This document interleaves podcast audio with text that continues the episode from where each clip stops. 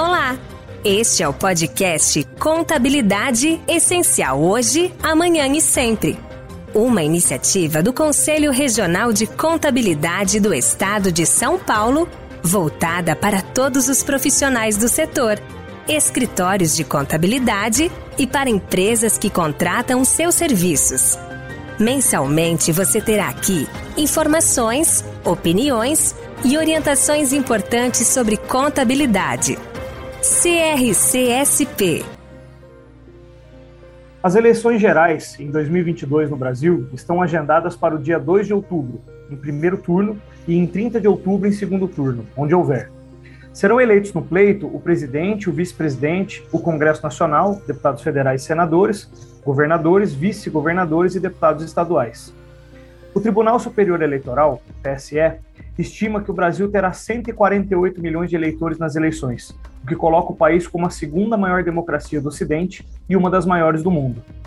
Tudo que os postulantes a cargos públicos arrecadam ou gastam em campanhas precisa ser informado à Justiça Eleitoral.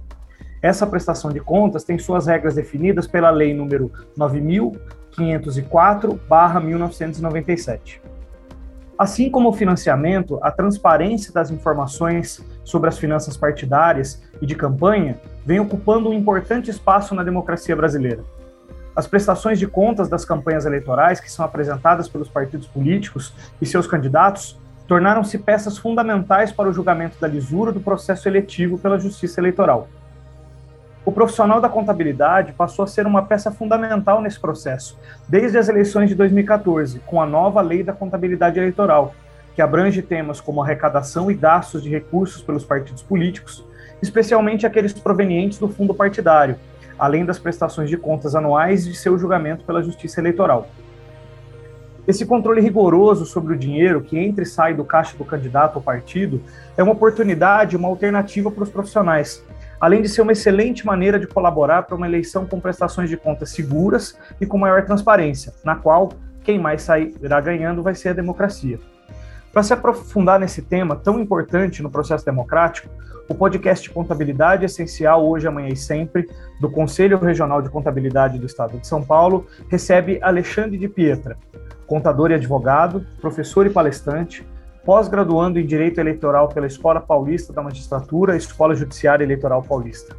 Especialista em contabilidade eleitoral, consultor em campanhas eleitorais e de partidos, autor e coautor de publicações sobre contabilidade eleitoral. Chefe da contabilidade da Câmara Municipal de Santa Isabel e multiplicador da contabilidade aplicada ao setor público, CASP. De Pietra também é colaborador do CRCSP, do Grupo de Trabalho para Assuntos Relacionados ao Processo Eleitoral de forma geral. Agradecemos a sua ilustre participação, Alexandre de Pietra. Eu é que agradeço, Eduardo. Muito obrigado pelo convite. Parabéns aí pelas palavras introdutórias. Você e seu público, que são os nossos colegas de profissão. Fico muito honrado pelo espaço e pela oportunidade. Nós estamos realmente num momento de divulgação do que é a contabilidade eleitoral e toda a importância e escopo, todo o trabalho que o profissional passa a ter e a responsabilidade que vem junto. Sem dúvida, um momento muito importante. Sem dúvida, é, representado por nós, uma honra também, mas ocupando um espaço, sem dúvida estaremos ao lado de nomes importantes do direito eleitoral e isso muito nos honra enquanto profissionais da contabilidade. Para a gente começar, Alexandre, qual é o conceito da contabilidade eleitoral? Em síntese, contabilidade eleitoral observa o patrimônio eleitoral. E esse patrimônio ele é formado por partidos e candidatos. Então, esse é o conceito mais simples que existe e ele não difere do conceito da contabilidade geral, que é a contabilidade que analisa, estuda né, os atos e fatos e o patrimônio.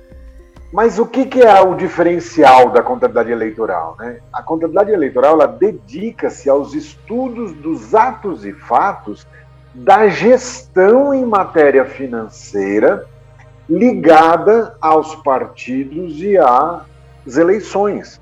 Esse é o diferencial. E esses atos e fatos, eles são regidos por lei. Então, na prática, a gente pode falar que é uma, é uma parte até do direito que regulamenta os atos formalmente. Então, em direito, você fala, quando a lei descreve a prática de um ato, você fala que é um ato formal. Quem vive isso é, na prática é o administrador público, quem vive isso na prática é o ato de casamento.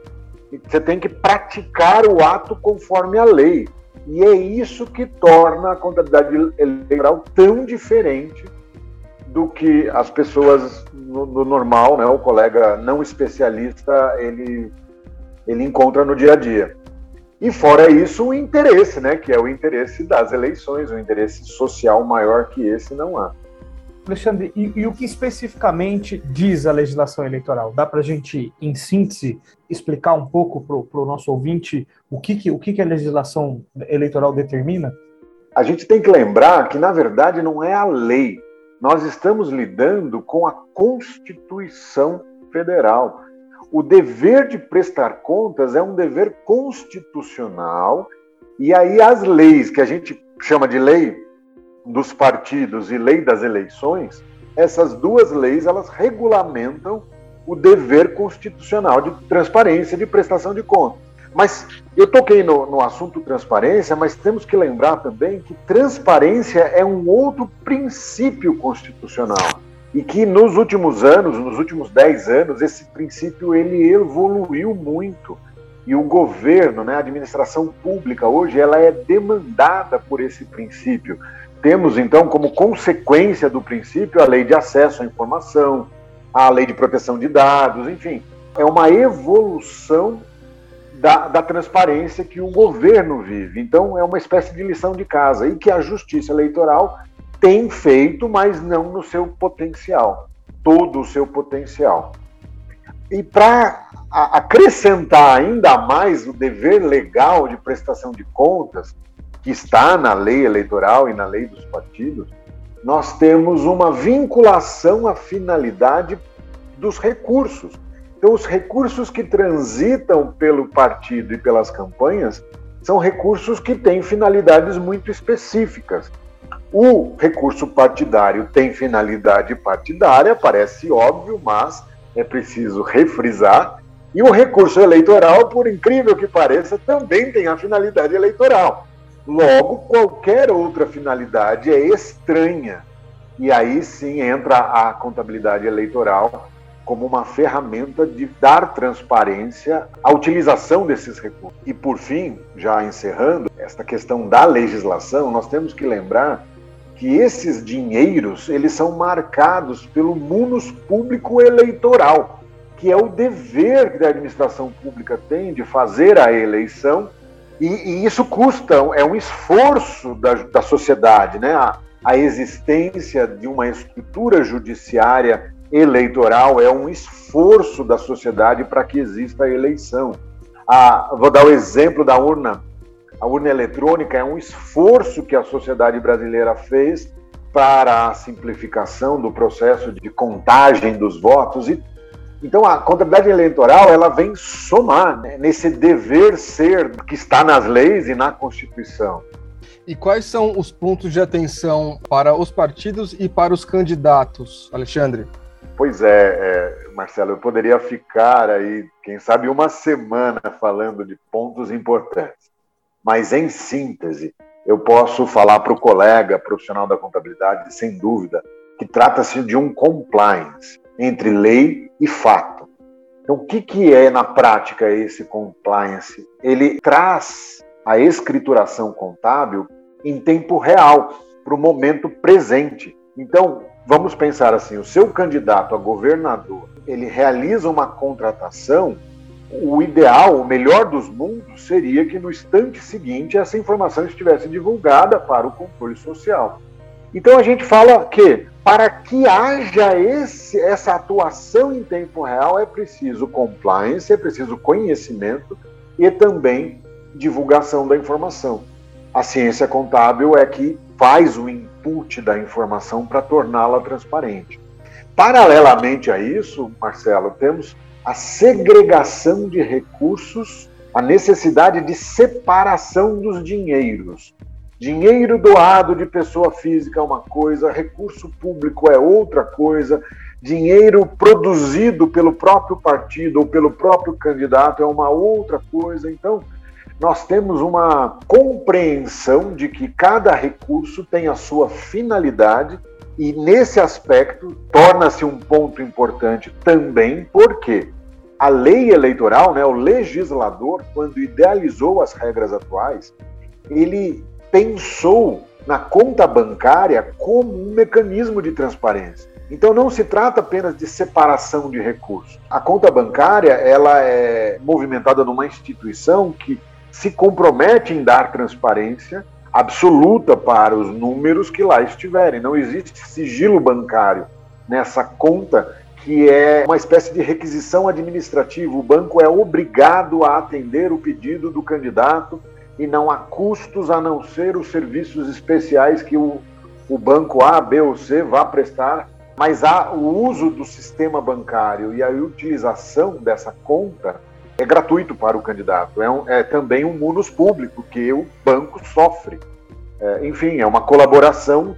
Então, esses dois pontos, a meu ver, a utilização das contas bancárias para dar transparência deu, fez com que as contas dessem um salto de qualidade e a necessidade da divulgação em tempo real, que ainda não é uma verdade, como nós gostaríamos que fosse, mas que temos tecnologia para isso, mas faz com que a presença do profissional da contabilidade esteja desde o início. E isso faz uma quebra de paradigma que se tinha no passado, que o profissional da contabilidade ele era chamado para prestar contas lá no final depois da eleição, o candidato juntava os documentos e ia prestar contas sem o profissional da contabilidade. Então, a presença do profissional da contabilidade é que permite a atuação em tempo real, o compliance e a verdadeira transparência. Já pegando um gancho desse último ponto, Alexandre, existem alguns prazos específicos para essas prestações de contas, por conta dos candidatos, dos partidos e também do profissional contábil? Sim, Veja só, Eduardo, nós temos uma agenda pré-definida pelo TSE e nós já sabemos que nós teremos uma divulgação oficial dos dados da campanha em 15 de setembro. Então, entre os dias 9 e o dia 13 de setembro, os profissionais da contabilidade remetem para o TSE através de um sistema eletrônico e o TSE faz a divulgação no dia 15. Então, a sociedade brasileira ela tem a certeza que a partir do dia 15, os atos de campanha que envolvem recursos financeiros já estarão divulgados, tanto as receitas, os doadores, quanto as despesas. Mas a gente pode acrescentar aí mais um conceito, Eduardo. Independente dessa entrega formal da prestação de contas parcial, toda vez que alguém depositar o dinheiro numa conta de campanha, existe uma obrigatoriedade da equipe do candidato, ou do próprio candidato, ou do profissional da contabilidade, em é, elaborar uma prestação de contas chamada de relatório financeiro. Então, 72 horas depois do depósito, o próprio candidato ele tem que notificar o site do TSE dizendo: olha, recebi um dinheiro aqui do fulano de tal, vai nome, CPF e valor. E isso fica transparente no site do Divulga Can de Contas. E aí, você fez uma pergunta anterior, Eduardo, e eu deixei de dizer naquele momento que além da Constituição, além da lei, nós temos as resoluções do TSE, que é uma espécie de decreto poderoso do ponto de vista jurídico, é um decreto que tem força de lei. Existe muita discussão sobre a realidade né, desse decreto chamado resolução do TSE. Mas as resoluções, elas fazem norma em detalhe, ou seja, ela pega o que está na lei e transforma, como se fosse um decreto, transforma no detalhe operacional. Esse detalhe operacional foi modificado em relação ao relatório financeiro. Então, o relatório financeiro nesta próxima eleição, ele vai carregar para o site toda a informação que estiver disponível no sistema que é usado para essa remessa. Ou seja, olhando, dá um tiro na, na lua, mas acerta as estrelas, né? Olhando para a receita, o TSE terá acesso à despesa dos candidatos e, com isso, maior transparência. Resumindo, aquilo que seria divulgado obrigatoriamente só lá no dia 15 de setembro vai sendo antecipado na medida em que houver a formação financeira acontecendo no dia a dia da conta bancária de um candidato. Uma pequena modificação que vai trazer uma dinâmica diferente para essa próxima campanha. E, finalmente, né, 30 dias depois das eleições, nós teremos as contas finais. É, em suma, né, terminada a eleição, a, a, data da eleição é como se fosse a data do levantamento do balanço contábil da campanha, e a partir dali nós vamos ter obrigações que não, que não foram pagas, temos um passivo que precisa ser honrado, e os candidatos podem ainda arrecadar para cobrir esses passivos. Como eu estou falando para um público especialista é, em contabilidade, eu posso dizer dessa maneira, mas veja, não posso falar assim com os advogados, que eles não nos entenderiam, e nem com os servidores da Justiça Eleitoral. Então, nosso trabalho é dizer: a prestação de contas final é como se fosse a entrega de uma demonstração contábil, com todas as suas consequências e notas explicativas. E o público especializado sabe exatamente o que eu quero dizer com isso. E não pode haver sobra de campanha sem destinação oficial, da mesma forma que não pode haver dívida de campanha sem um tratamento. E para o profissional da contabilidade, essas duas diretrizes aí são extremamente compreensíveis e, e basta seguir o roteiro legal que vai dar tudo certo.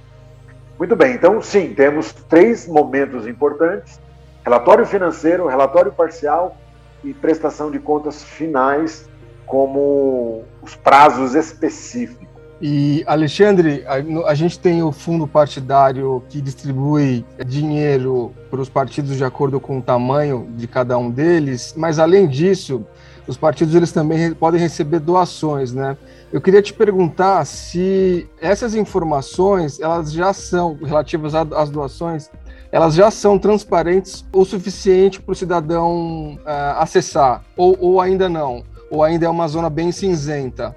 Esse talvez seja o melhor ponto, principalmente em relação às doações de pessoas físicas. Porque aquele relatório em 72 horas, ele carrega esses dados para a transparência. Então, certamente no site Divulgacan de Contas aparece o CPF do doador e o valor da doação. Então, as doações de pessoas físicas, essas têm transparência quase que instantânea.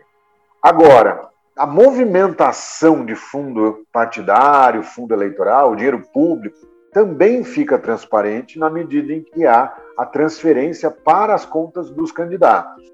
Entretanto, as regras de transferência desses recursos é que não são tão claras como a sociedade gostaria é, existe uma autonomia partidária, que é um princípio constitucional também, criado lá no tempo da, da Constituinte para preservar os partidos, que deu ao partido esta ideia de autonomia. E por conta dessa autonomia, muito se tem debatido aí nos corredores da justiça para que se estabeleça qual é o limite dessa autonomia.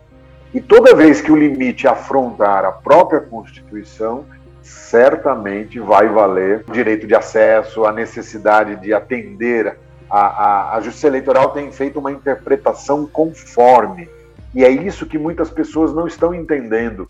Porque o endurecimento aí do, do sistema financiamento de campanha de uma forma geral é justamente por causa dessa interpretação conforme que é, as resoluções elas às vezes são um pouco mais duras do que a própria lei, criando uma regra um pouquinho mais restrita, por exemplo, né?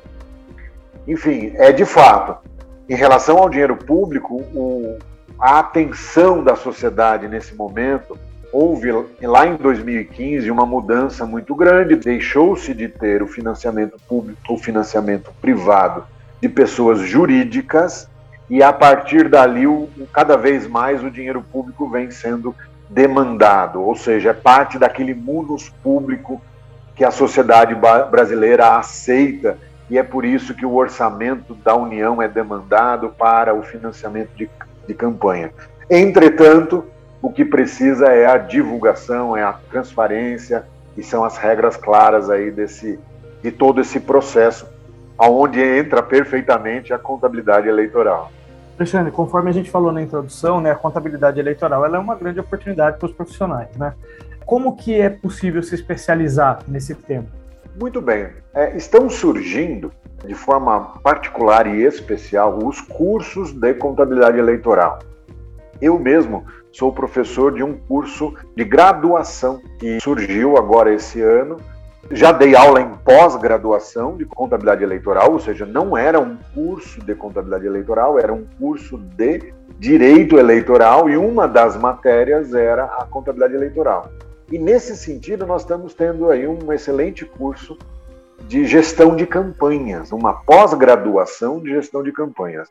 E existem os cursos particulares. Um deles é o curso que já é tradicional da Fundação Brasileira de Contabilidade. Eu mesmo já participei desse curso por duas edições, nas três últimas eleições. E além disso, existe toda uma necessidade de conhecimento jurídico e até mesmo de gestão de campanha, do ponto de vista de, de marketing, do ponto de vista de, de, atos de campanha, né? aquela parte que é instigante das campanhas também, né? que é não só a produção dos materiais, mas colocar isso na rua envolve equipe, envolve pessoas e envolve liderança de pessoas. Né? Então, nessa área, nós temos já tradicionalmente, muito antes da contabilidade eleitoral, a, sociedade oferece cursos, enfim, são, são muitas oportunidades, muitos gratuitos, inclusive, feitos pelos TREs.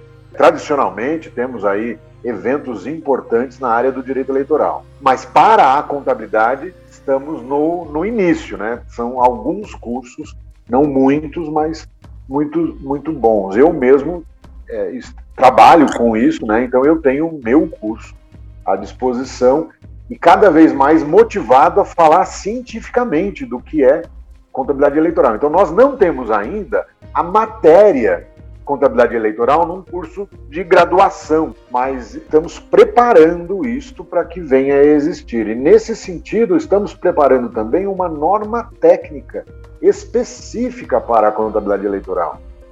E quando isto for uma verdade, aí sim nós teremos a completude do que é essa especialização contábil. Por enquanto, não, né? Por enquanto, a, a, os esforços são é, pontuais, vamos dizer assim. E o reconhecimento é o, a especialização é na prática, é saber fazer que manda e bater no peito, falar deixa comigo, dar conta aí de toda a gestão da informação que é o expertise do profissional da contabilidade. Para a gente fechar, queria te perguntar se a transparência eleitoral a gente pode dizer que ela é uma condição sine qua non para a democracia saudável. Sim, ótima colocação, Marcelo. A sociedade, toda a sociedade democrática, né, sociedade moderna, pautada em democracia, e enquanto existir a democracia, certamente a saúde da democracia é a transparência é uma, é uma realidade, né? Os, os governos totalitários, não democráticos, eles fecham. Nós vivemos, então, no Brasil, uma coisa chamada disclosure, né? Nós estamos tornando a informação aberta para a sociedade a partir da lei de acesso à informação, não tenha dúvida. Na área contábil isso tem acontecido, na área de governos é um, é um disclosure, os dados estão lá na STN, no governo federal, é, as informações da contabilidade do Brasil inteiro. E não é diferente na área eleitoral. O Big Data disponível no site do TSE para qualquer tipo de, de pesquisa, qualquer tipo de acesso. O que nós não tivemos ainda é o interesse social para demandar esses dados. Então, trabalhos científicos, trabalhos acadêmicos são muito bem-vindos nessa área justamente para mostrar e provar a saúde que é a nossa democracia, em que cada um daqui dos players, né, aqueles que pretendem é, fazer gestão pública nesse país, antes de se tornar é, gestor, ele passa por uma espécie de prova dos nove, que é a própria campanha, e se não houver transparência na campanha, o conceito já nasce errado, né? Então a gente tem, tem dito assim para o candidato que perde a eleição olha, você está aprendendo, não tenha dúvida, é um processo. E tudo que nós debatemos e sofremos e suamos e fizemos durante a campanha é um aprendizado e vai ser, sem dúvida, carta na manga na próxima eleição, porque é, essa especialização tem exigido dos profissionais uma dedicação além do que seria normal aí de um curso de formação acadêmica. Muito legal. Alexandre, antes de fazer aquele textinho final de encerramento, eu vou abrir para você fazer suas considerações finais.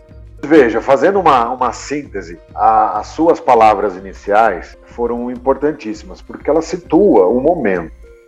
Mas na, naquelas palavras eu notei um detalhe. Não, não se trata de um erro. Trata-se apenas de, uma, de um momento de transformação que nós estamos vivendo, que a sociedade brasileira passa e o profissional da contabilidade é envolvido nesse processo, que é entender que não se presta contas mais para a justiça eleitoral. Nós fazemos a prestação de contas eleitorais para a sociedade brasileira. É uma espécie de controle social e todas as perguntas, as principais informações que eu passei agora nessa nossa conversa, têm a ver com essa necessidade de transparência. Isso faz um, um, link muito diferente do que é o imposto de renda da pessoa física, em que o profissional da contabilidade também é chamado como especialista. Embora tenha algumas semelhanças, a gente parte dessas semelhanças para estabelecer muitas diferenças. E a principal delas é essa: apesar de termos um julgamento das contas, um, é um procedimento judicial, né?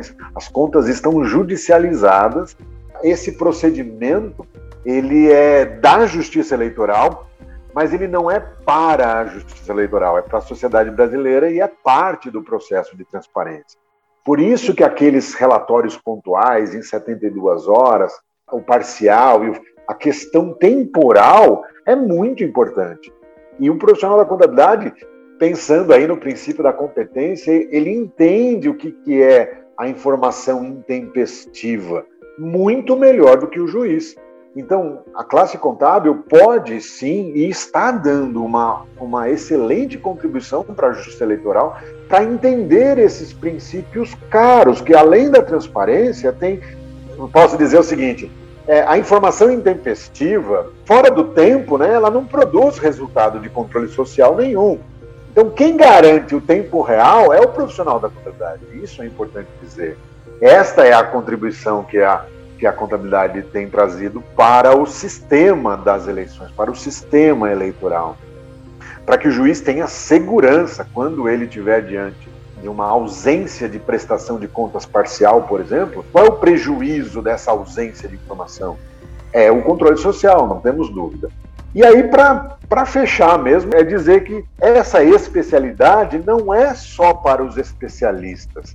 E isso eu tenho dito já sempre que tenho oportunidade. Até mesmo os contadores não especialistas, aqueles que não trabalham com campanha, eles é, são chamados pela sociedade para atuarem como controle social, para atuarem como alguém que entende de números e que bate o, o, os olhos num relatório, numa página do TSE, por exemplo, e, e, sabe ali que a informação pode estar fora da, da casinha, vamos pensar assim, e que aquilo precisa de uma análise um pouco mais cuidadosa e a partir daquela desconfiança dos números, feita por alguém que está habilitado e acostumado a lidar com os números, encaminhar para o Ministério Público Eleitoral um pedidinho de revisão daquelas informações, que é o que a sociedade tem feito já e com muito cuidado. Mas o profissional da contabilidade não especialista, a partir do momento que nós conseguirmos dar o tratamento com a nova norma, eu espero que isso aconteça de forma mais fácil,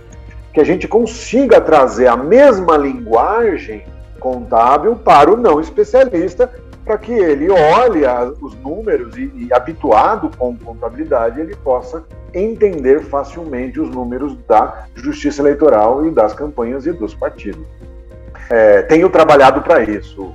Chegamos ao final do nosso programa. Queremos agradecer a participação do especialista em contas de partidos e candidatos, Alexandre de Pietra, e lembrar que os ouvintes podem conferir todos os episódios anteriores nos principais streamings de música e podcasts. Não deixe de acessar o portal e as redes sociais do CRCSP para acompanhar as últimas notícias da entidade. Até o próximo programa.